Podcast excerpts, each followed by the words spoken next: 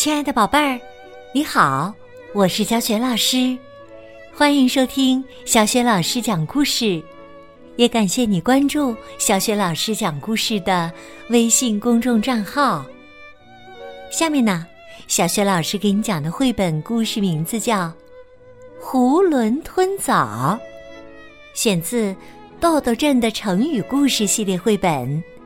现在这套绘本故事书在小雪老师的优选小程序店铺当中就可以找得到。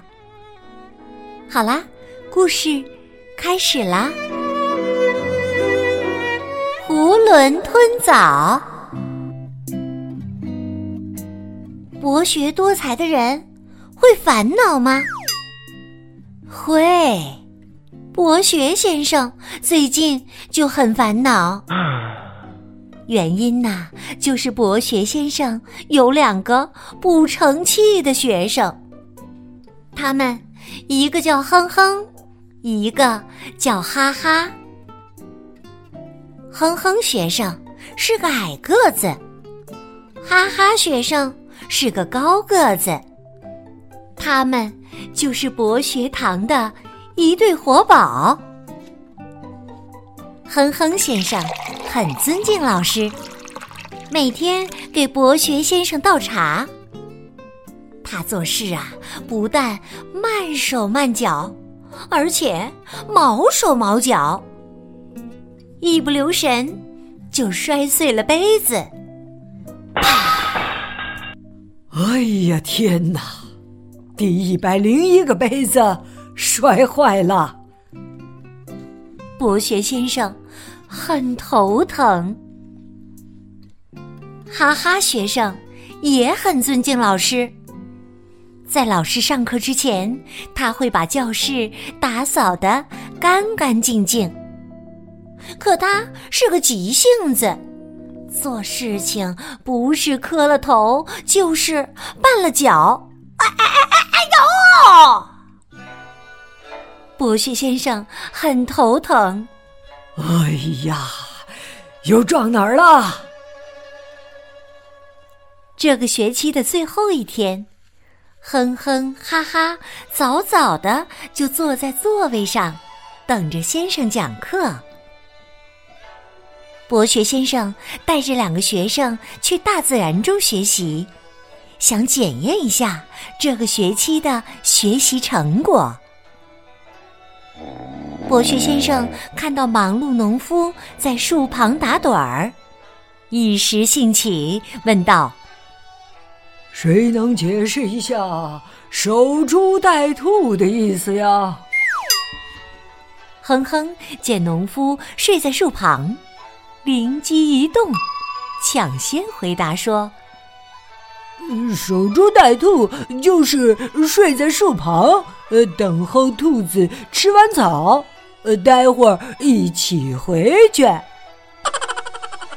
哈哈，摇摇头说：“呃，你说的不对，不对，明显是守着猪吃完草，待会儿兔子来啦，就一起回去。”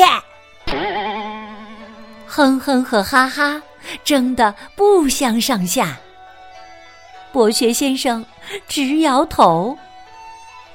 两个学生学来学去，也没学出个名堂，这让博学先生的胡子都愁白了十根儿。一天呐，博学先生带着这两个宝贝疙瘩去朋友家做客，朋友十分热情，端出好多梨子和枣子招待客人。哼哼哈哈，也不客气，一个接一个的吃了起来。博学先生看着他们难看的吃相，皱起了眉头。主人笑着说：“梨子是个好东西，不过它是凉性的，吃多了伤脾胃。”哼哼学生不急不慢的回答。这个好办，我吃梨子时只在嘴里嚼，不吞下去就好了。主人接着说：“枣子呢，吃了对脾胃是好的，只是啊，吃多了伤牙齿。哈哈，学生听了，急急忙忙地说：“这个也好办，我吃枣子时不用牙齿嚼，直接吞下去就行了。”主人听了，哈哈大笑。哈哈哈哈哈！吃梨子只嚼不吞，勉强做得到。只是这样吃东西又有什么乐趣呢？至于你，吃枣子不嚼就直接吞，这要是卡在喉咙里怎么办呢？这可是会出人命的。这样的囫囵吞枣怎么行？博学先生十分恼火：“你你你，你们两个真笨呐！少吃点儿不就行了？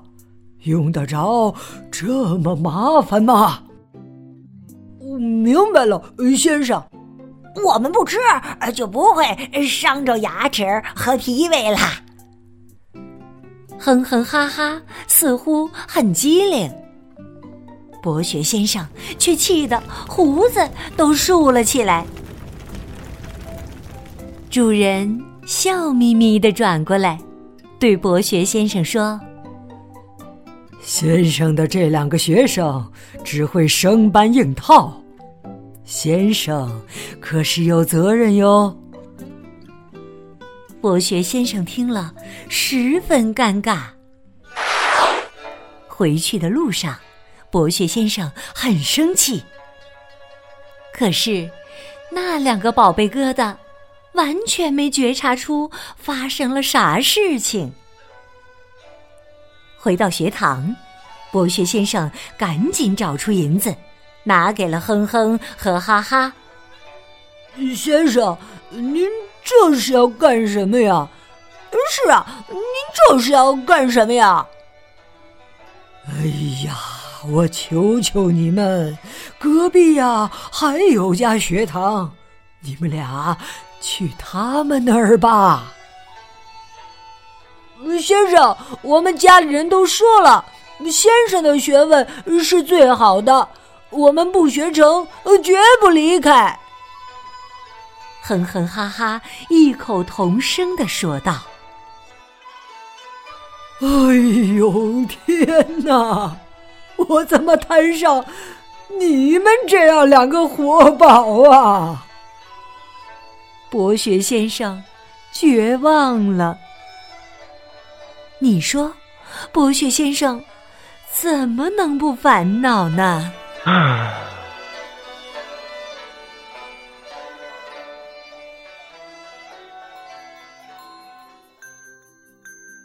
亲爱的宝贝儿。刚刚你听到的是小学老师为你讲的成语故事《囫囵吞枣》，选自豆豆镇的成语故事系列绘本。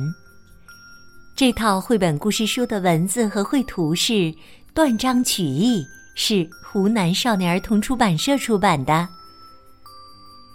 囫囵是整个的意思，囫囵吞枣啊，就是把枣整个咽下去。不加咀嚼，不变滋味儿。比喻呢，对事物不加分析思考。